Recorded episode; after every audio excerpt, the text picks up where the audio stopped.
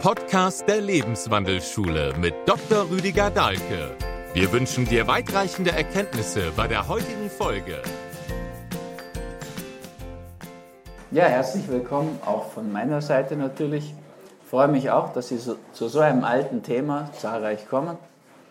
Und ich habe gerade noch mal Glück gehabt, bin 67, nach der alten AHV-Regelung. Mir ist jetzt schon übel. Aber so bin ich ein junger Alter. Gut. Also versuche ich das auszunutzen, davon zu profitieren. Mit dem Alter ist es überhaupt natürlich so eine Sache.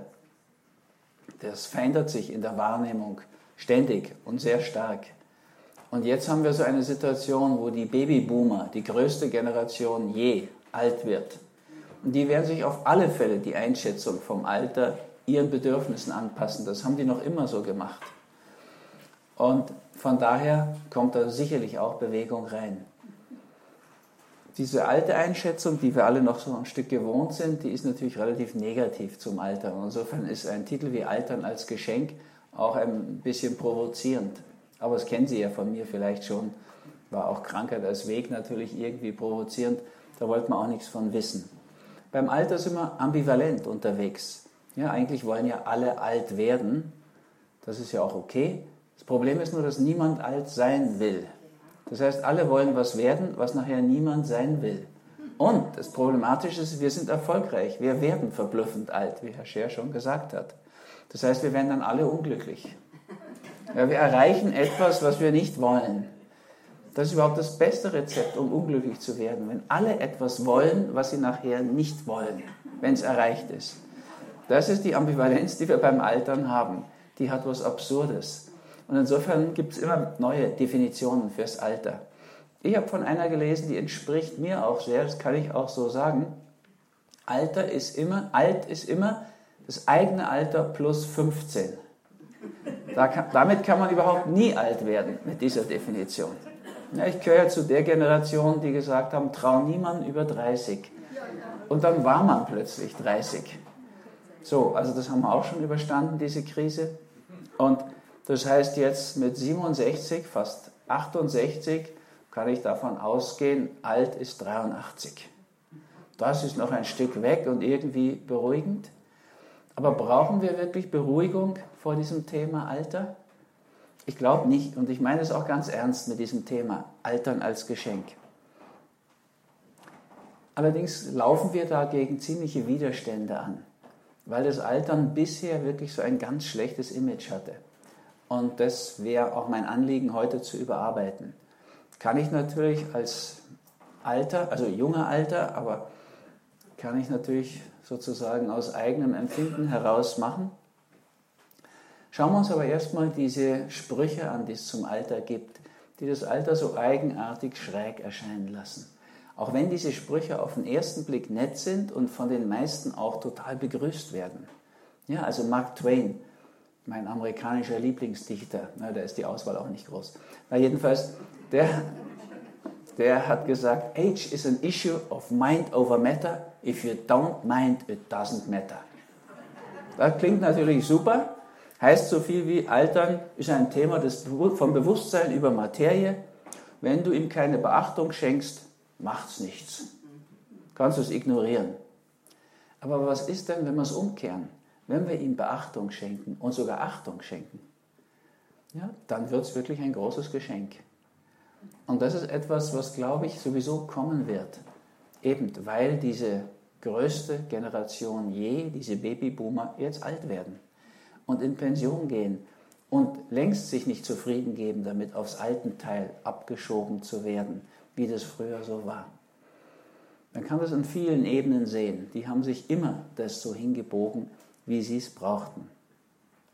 Der Tenor von so einem Satz ist allerdings natürlich, das Alter ist schlecht, aber du kannst es ignorieren. Das ist eine ziemlich dumme Einstellung. Ja, das können wir mit Krankheit auch machen. Krankheit finden die meisten schlecht und deswegen wollen sie es ignorieren. Aber das erhöht eigentlich den Druck von Seiten des, der Krankheitsbilder nur. Das hat sich einfach überhaupt nicht bewährt. Kann man sich fragen, wo kommt denn dieses Missverständnis her? Und dann finden wir, dass es uralt ist. Und das ist natürlich wichtig, an den Anfang zurückzuschauen. Wo beginnt es eigentlich? dass das Alter so negativ gesehen wird. Und da landen wir bei Aristoteles. Aristoteles hat tatsächlich schon gesagt, Altern ist eine Krankheit. Und bei dieser Krankendefinition ist die Schulmedizin dann eigentlich immer geblieben, was die ganze Sache schwierig macht, weil wir ja doch sehr geprägt sind von dieser Einstellung, die die Schulmedizin immer hat. Da kommt zum Beispiel das bei uns ganz populäre Anti-Aging her, ja? gegen das Alter.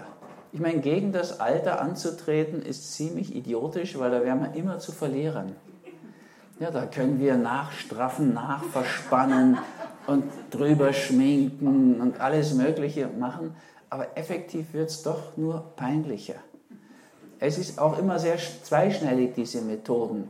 Ich meine, wir hätten da keine Studie zu gebraucht, aber wir wissen jetzt durch Studie abgesichert, dass wenn wir uns Leichengift schon in jungen Zeiten ins Gesicht spritzen, das nennt man dann Botox, Botulinum toxinum ist das Leichengift, dass das unserem Hirn nicht gut tut, wenn wir in seine Nähe Leichengift spritzen. Das hätte man sich vorher schon erschließen können ohne diese Studie, aber jetzt haben wir das schwarz auf weiß. Es hat sich nicht bewährt. Besonders hat sich nicht bewährt, wenn man das von der Freundin machen lässt, auf der Botox-Party. Die spritzt von links oben bis rechts unten alles weg, was nach Falte ausschaut. Auch die Lachfalten mit. Dann kommt es zu diesen wirklich eigenartigen Fassaden, die, wie soll man sagen, ihr besonderen Schutz bedürfen.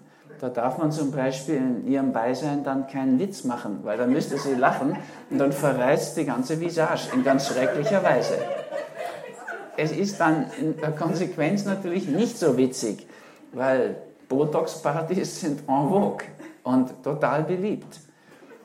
Und dann ist man zwei Jahre heißt, so lang wirkt das Leichengift, leicht bescheuert. Von der Hirnebene, aber es schaut gut aus. Das ist ein Irrtum, der ist schon früher mal in der Medizin aufgetaucht.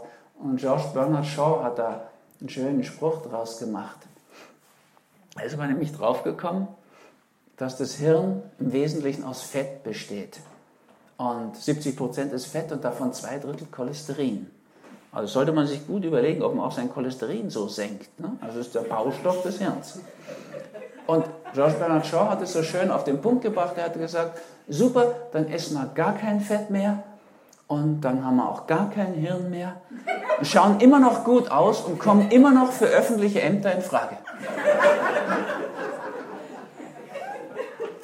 Das sind so eher spaßige Versuche, sich mit dem Alter auszusöhnen oder irgendwie zu arrangieren. Da gibt es eine Fülle von solchen Sprüchen. Karl Lagerfeld hat mal gesagt, wenn es Spaß macht, ist es keine Arbeit. Ist auch so eine absurde Definition, aber viele sind darauf eingestiegen. Ich habe mir auch erst gedacht, okay, mir hat es eigentlich immer Spaß gemacht, dann habe ich eigentlich noch nie gearbeitet im Leben. Aber tatsächlich definiert es Arbeit als spaßlos. Ja, alles, was Spaß macht, ist keine Arbeit. Das heißt in der Umkehrung, Arbeit macht keinen Spaß. Das ist etwas ziemlich Blödes, weil wir verbringen die meiste Zeit unseres Lebens mit Arbeit. Und insbesondere in Gegenden, wo die Alemannen siedeln, also da gehört die Deutschschweiz dazu, ist Arbeit ja höchst beliebt und füllt eigentlich das ganze Leben aus. Und dann ist natürlich so eine Definition ziemlich schwierig bis zu absurd aber das schlägt sich bis in die Wirtschaft nieder. Ich würde früher öfter angefragt, manchmal auch jetzt noch, ob ich nicht ein Seminar geben will. Work-Life-Balance. Klingt auf den ersten Blick auch irgendwie ganz nett. Auf den zweiten muss man sagen, aha, also man soll Arbeit und Leben in eine Balance bringen. Das heißt, nach der Definition gehört die Arbeit gar nicht zum Leben. Das ist ja nur ganz eine prekäre Situation. Und im Endeffekt, wenn wir so viel arbeiten, und ja, dann gehört es gar nicht zum Leben dazu. Das macht natürlich die ganze Sache, das Alter schlecht und irgendwie das Leben auch ziemlich prekär. Besser wäre natürlich die Arbeit als ein Teil des Lebens zu erkennen und in der Arbeit vielleicht sogar aufzugehen. Das wäre eine viel bessere Geschichte. Insbesondere, wenn man sich klar macht, dass die moderne Glücksforschung draufkommt, dass wir zwei Drittel unserer Glückserlebnisse, dieser Peak Experiences, bei der Arbeit haben. Das dürfte ja dann gar nicht der Fall sein. Aber es ist so, wissenschaftlich belegt ist es so. Also sind das Definitionen, die uns eigentlich behindern. und die natürlich dem Alter unheimlich Gewicht geben. Wenn das alles vorher nicht zählt, weil es im Wesentlichen Arbeit war und Arbeit nicht zum Leben gehört, dann kommt natürlich aufs Alter ein ziemlicher Druck zu, weil dann beginnt das Leben im Alter. Also das wäre ein Spruch, der natürlich irgendwie das Alter ganz positiv darstellen würde. Und tatsächlich, wir brauchen ja im Alter nicht arbeiten. Also wir haben im Alter, ob Sie es glauben oder nicht, und das ist in der Schweiz zu sagen sehr prekär, wir haben da das bedingungslose Grundeinkommen. Und es ist erfolgreich. Oder haben Sie schon mal gehört, dass es mit der Pension oder Rente irgendwelche Probleme gibt? Dass die Leute das nicht annehmen wollen oder dann völlig aufhören zu leben oder zu arbeiten oder so? Im Gegenteil. Also bei den Alemannen muss man mitrechnen, wenn die in Pension gehen, arbeiten die mehr denn je. Besonders die Handwerker. Da wartet schon die ganze Nachbarschaft und Verwandtschaft, die wartet schon, dass der endlich in Pension geht. Dann kann der endlich die Wendeltreppe machen, wenn er Schreiner ist und so. Ich habe einen Freund, der ist Schreiner, der hat noch nie so viel gearbeitet wie jetzt, wo er in der Rente ist. Ja, alle wollen von ihm, jetzt macht das endlich gratis und Tag und Nacht. Das ist ja ganz super. Also das ist eine eigenartige Grundhaltung, die wir da haben.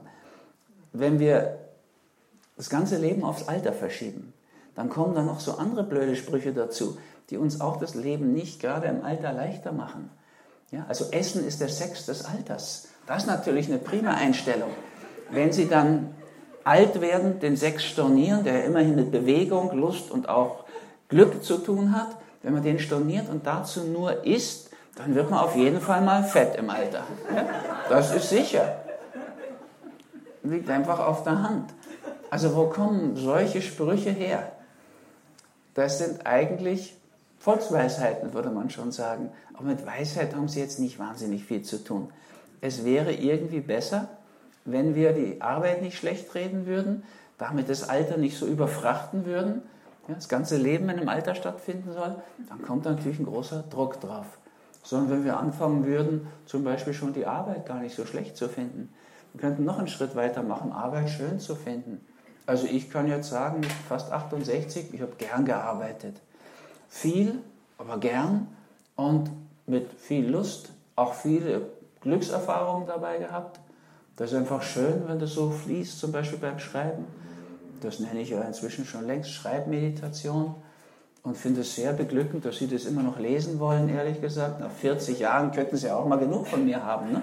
Aber es ist natürlich eine sehr erfreuliche Erfahrung für mich, dass Sie jetzt, wo ich so über schreckenerregende Themen wie Altern rede, immer noch kommen. Und auch das Lesen, wenn ich darüber schreibe. Also das kann ich natürlich sehr genießen. Aber es ist immer eine Einstellungssache, wie wir das sehen wollen.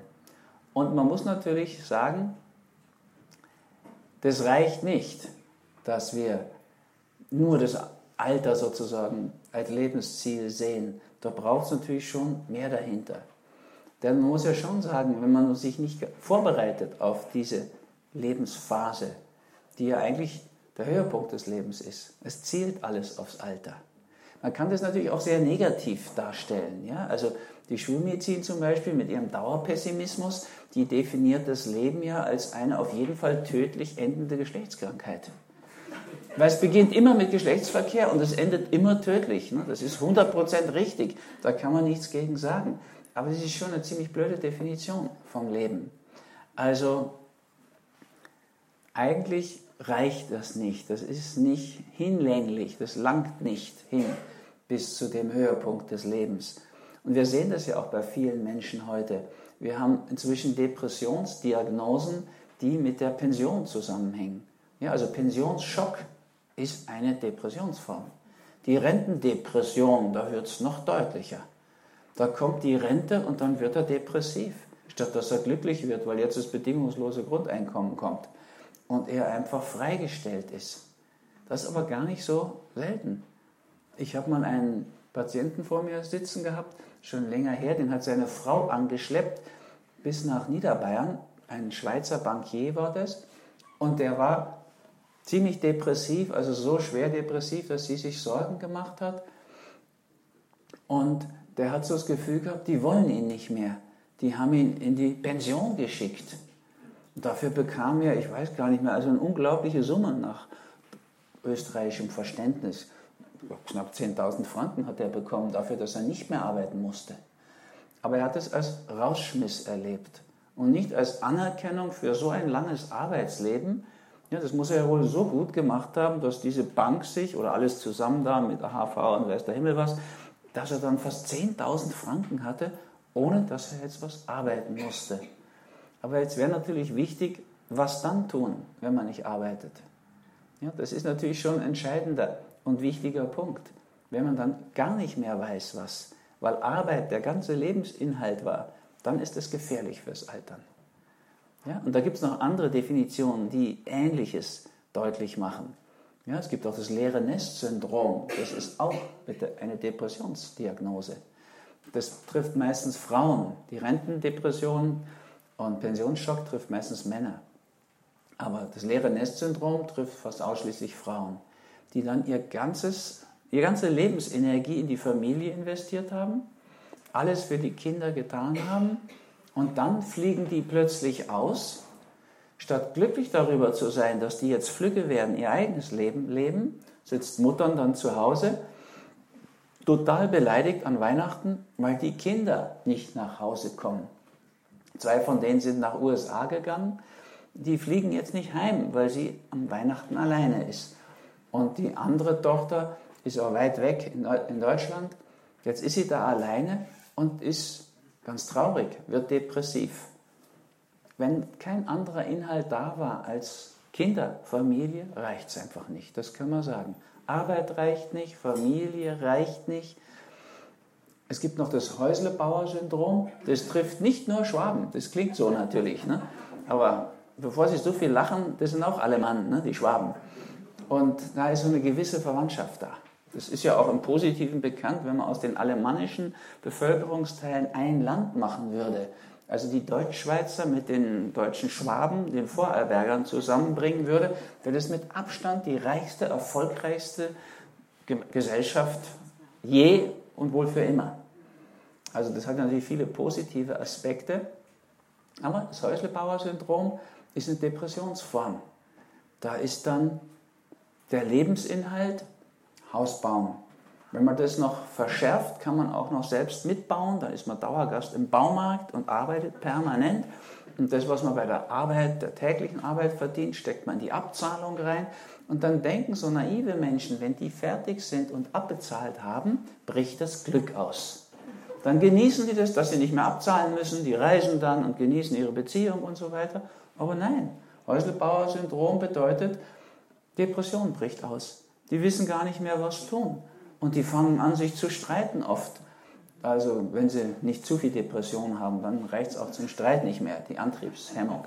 Aber oft reicht die vorher noch und dann streiten sie so lange, bis das nicht mehr geht im selben Haus. Dann müssen sie das Haus, was sie mit Hilfe der Banker drei bis viermal bezahlt haben, dann für den einfachen Preis zurückgeben. Es wird dann versteigert und ja, er nimmt dann das Auto, sie die Möbel oder so in diese Richtung und sie sind jeder für sich depressiv. Und das klingt natürlich irgendwie zynisch und hart, aber man kann sowas wirklich erleben. Also habe ich mal eine Situation betreut, wo das alles zusammenkam. Ein nicht mehr so junger Mann, nämlich über 30, bekommt den, lebt aber zu Hause bei Muttern und Vater. Der bekommt einen Streit mit seiner Eltern über das Haus, was die da bauen, für ihn. Und der Streit nervt ihn so, dass er dann irgendwann zum, einfach sagt, hör doch auf damit, ich will das Haus sowieso nicht haben ich werde hier nicht, nie wohnen. Ich meine, sagt der Typ, der da immer noch wohnt, ja, ich werde da nie wohnen. Die Mutter, komplett entsetzt, droht sofort mit Selbstmord. Was soll er da jetzt machen? Er vor lauter Wut hat er angekündigt, er zieht aus. Das wäre das Gesündeste, das, was der bisher in seinem Leben wahrscheinlich gemacht hätte. Ja? Dass der mit 32, 33 endlich mal auszieht. Aber jetzt droht die Mutter mit Selbstmord. Der Vater sagt auch, dann war das alles umsonst. Wir haben das nur für dich gemacht. Der ist ziemlich durch den Wind und kommt dann hilfesuchend in die nach Landeskirchen, Alkoholzentrum, die Beratung. Was soll man so jemandem eigentlich raten? Die Mutter hat ein leere Nest-Syndrom, könnte man sagen. Der Vater ein Häuslebauer-Syndrom jedenfalls. Und er ist weit über seine Zeit zu Hause sitzen geblieben. Und sitzen geblieben ist in der Schule harmlos. Da kriegt man noch mal eine Ehrenrunde, ein bisschen mehr Zeit. Aber zu Hause sitzen geblieben, das ist eine ganz üble Geschichte.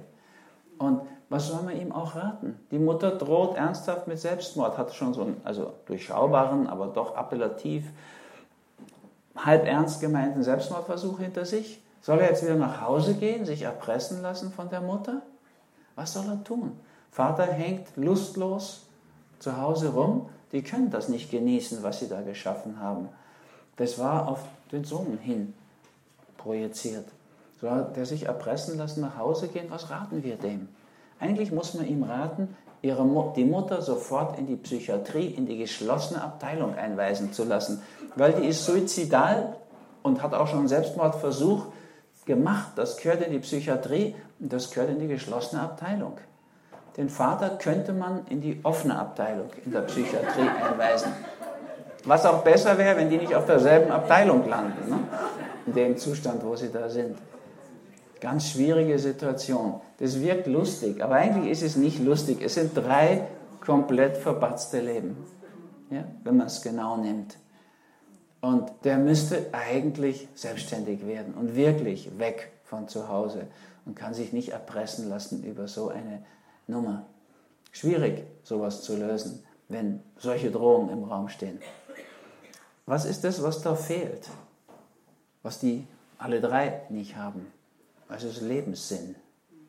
Die haben nichts wirklich Tiefes, für das sie leben. Und da ist Arbeit nicht ausreichend. Da ist Familie nicht ausreichend. Das zeigen uns diese Depressionsdiagnosen. Und da ist ein Hausbau schon gar nicht ausreichend dafür. Also das wäre ein Thema spätestens des Alters. Carl Gustav Jung, ihr großer und großartiger Psychologe, hat es auch sehr schön und deutlich gesagt.